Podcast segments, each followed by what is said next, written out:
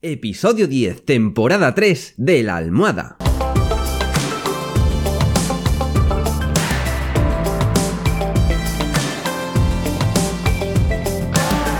Bienvenidos y bienvenidas a esta tercera temporada del podcast de La Almohada. Un podcast, y lo digo sin tapujos, para que seas más feliz. Un podcast que te enseña a conocerte más y mejor, que te enseña a ver la vida con otros ojos, que te enseña a tomarte las cosas de manera positiva. Si es que, ¿qué más podemos pedir? Así que, si ya estamos todos, ¡comenzamos!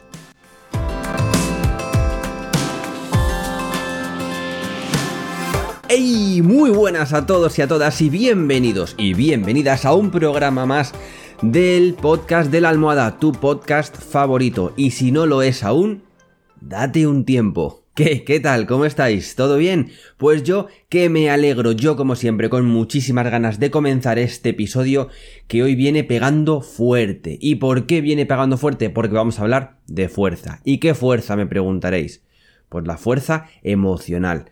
Y es que os voy a dar los tres hábitos principales para convertiros en una persona mentalmente fuerte. Porque nunca os ha pasado que cuando tu pareja te deja, te tiras en el sofá y te pones música triste pensando en lo desgraciada que es tu vida. Pues si haces esto, entonces tienes que trabajar tu fortaleza mental. Y yo te voy a dar tres hábitos que te van a convertir en una persona mentalmente fuerte. Y ojito con el tercero que te va a explotar la cabeza. Pero antes de nada y antes incluso de pedirte que te suscribas al canal y le des a la campanita para no perderte nada, te voy a explicar qué es la fortaleza mental. Porque claro, no puedo enseñarte a ser mentalmente fuerte si no sabemos lo que es la fortaleza mental. Pues muy fácil, una persona mentalmente fuerte tiene la capacidad de controlar su mente y no dejar que su propia mente acabe controlándole a ella. Por ejemplo, estás súper enfadado. La ira te ha invadido cada rincón de tu cuerpo por cualquier problema que hayas podido tener.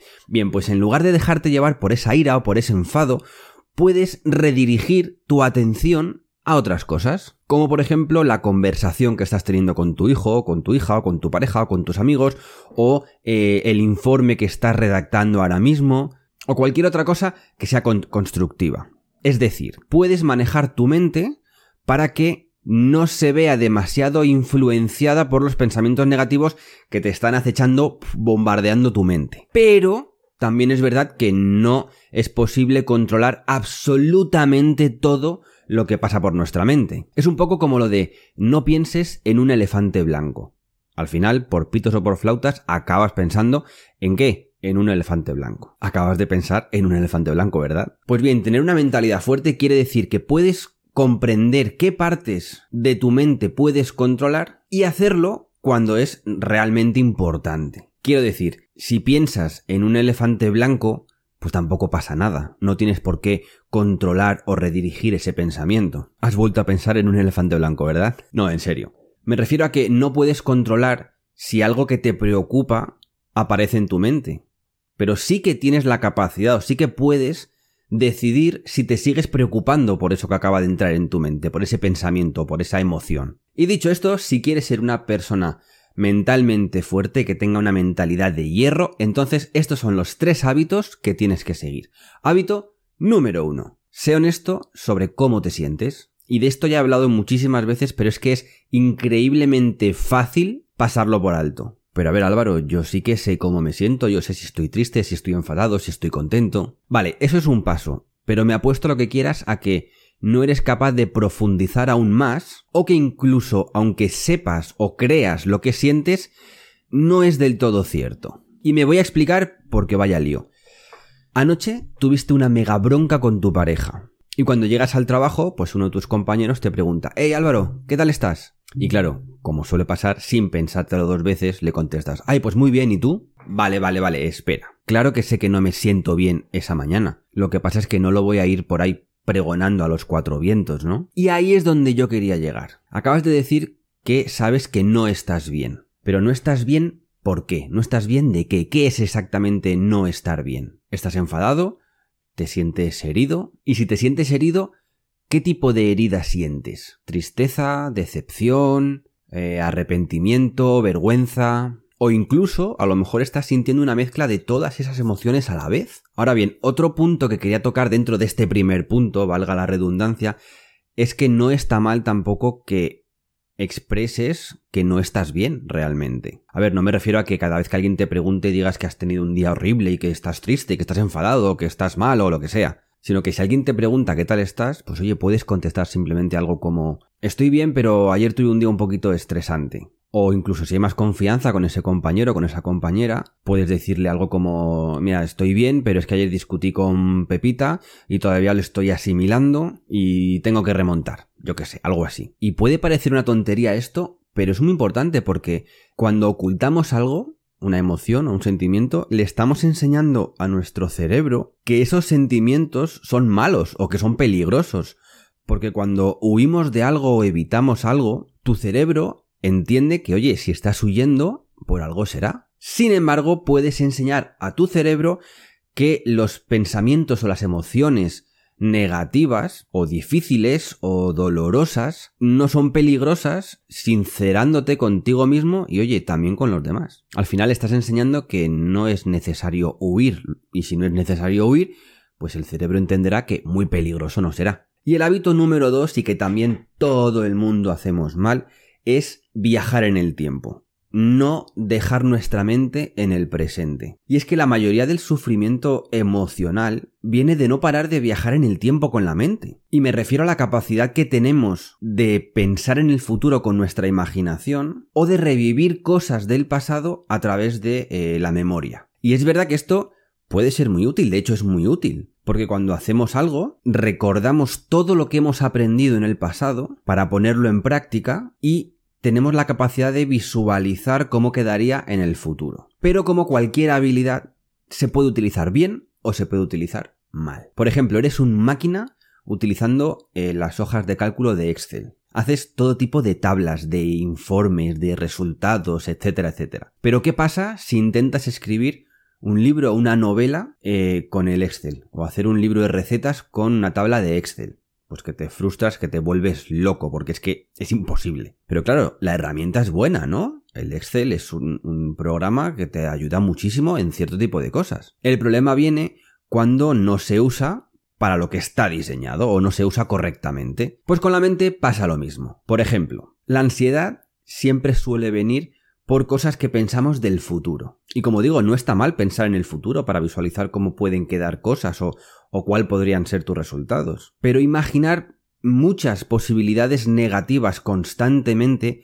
pues no es muy buena idea. Por eso la clave está en ser más inteligente y saber cuándo elegir esa herramienta de llevar nuestra mente al futuro. O la vergüenza, que generalmente suele venir impulsada por hábitos mentales de autocrítica y autojuicio. Y todo por viajar al pasado. Y al igual que viajar en el futuro, como dije antes, viajar al pasado también puede estar muy bien, ya sea para recordar algo que has estudiado en el pasado o simplemente recordar algún momento bonito, algún momento mágico, algún momento gracioso o ese tipo de cosas. Pero por otro lado, viajar con tu mente hacia el pasado puede ser muy peligroso, sobre todo si no haces más que utilizar esa herramienta para pensar en situaciones críticas o situaciones comprometidas que no te gustaría volver a revivir. Y por eso mismo es muy importante que sepas cuándo tienes que utilizar ese DeLorean mental particular tuyo. Y para evitar todo esto, algo de, lo que yo soy muy partidario es que vivas el presente, que traigas tu mente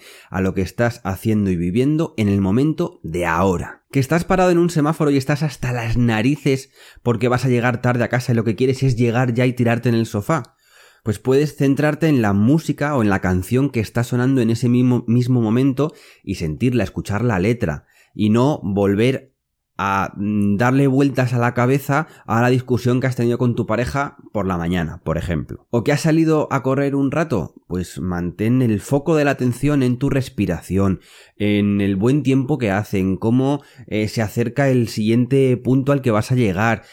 Céntrate en todo eso en lugar de eh, pensar en la bronca que acabas de tener en el trabajo con tu jefe, que no ha sido justa o lo que sea. Céntrate en lo que está pasando en ese momento, que mucha gente Dice, bueno, yo voy a entrenar para desestresarme del trabajo. Y está entrenando y está dándole vueltas a cosas que le han pasado en el trabajo. No. Céntrate en lo que está pasando en ese momento, en cuánto peso estás levantando, en cómo quema el músculo, en cuántas repeticiones llevas, en cualquier cosa que sea de ese mismo momento. Y el hábito número 3, y ya para terminar, tienes que huir por cualquier medio de los impulsos inútiles. Y aquí empiezo directamente con un ejemplo. ¿Te has comprometido contigo mismo a entrenar 5 días a la semana, pero es que justo esta tarde te da una pereza que solo quieres engancharte a una película con la mantita y olvidarte del gimnasio. O un compañero de trabajo te ha dicho algo grosero o algo que no te ha gustado y tienes el impulso irrefrenable de contestarle o ya sea sarcásticamente o sea con un zasca o lo que sea, pero tienes ese impulso de decir yo esto no me lo callo. O por ejemplo quieres tener una conversación incómoda con tu pareja y te da miedo porque no sabes cómo va a reaccionar, no sabes lo que no sabes lo que va a pensar de ti o lo que pueda hacer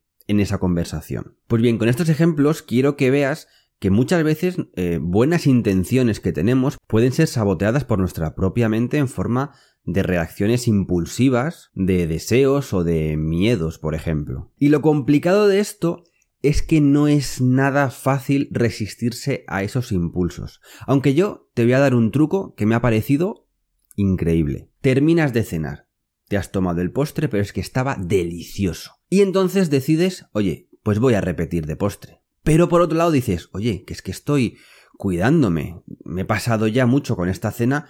Meterme otro postre puede ser excesivo. Pero nada, que no puedes dejar de pensar en ese impulso de volver a tomarte otro postre. Y por mucho que pienses, no comas más, no comas más, no comas más. Nada, imposible. Porque gran parte de ese deseo está centrado en ese pedazo de trozo de cacho de tarta que tienes delante de ti. Pues bien, y aquí viene uno de los mejores trucos que he leído lo mejor que puedes hacer es cambiar tu enfoque hacia tus valores. Es decir, en lugar de centrarte en que no quieres comer más, no comas más, no puedes comer más, no debes comer más, ¿qué tal si te centras en por qué quieres resistirte a ese impulso? O dicho con otras palabras, ¿por qué valoras no comerte otro trozo de tarta o no repetir postre? A lo mejor quieres resistirte a ese impulso, o esa, ese deseo de volver a tomar otra, otra porción de tarta porque quieres adelgazar, porque quieres estar en forma, porque quieres mejorar tu salud, cualquier motivo. Y entonces, una vez que hayas descubierto ese motivo real por el que quieres resistirte a ese impulso, a ese deseo, entonces acláralo un poquito más, hazlo más específico.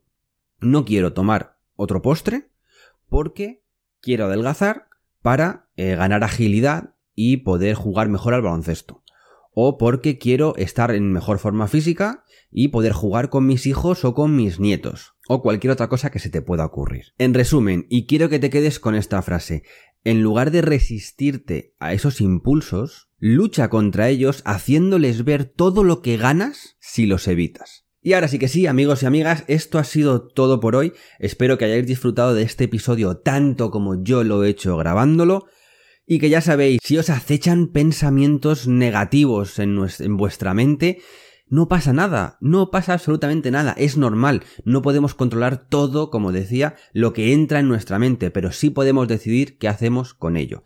Así que yo espero que disfrutéis de estos tres hábitos, que os cambien la vida, que veáis todo con otra mentalidad, sobre todo más fuerte, y que no os perdáis el siguiente vídeo que os voy a dejar por aquí, que seguro que también os va a ayudar un montón. Y si no, seguro que conocéis a alguien a quien le pueda ayudar también. Así que sin más dilación, me despido una vez más, no sin antes pediros un favor. Y ese favor no es otro que el que seáis muy, muy, muy, pero que muy felices.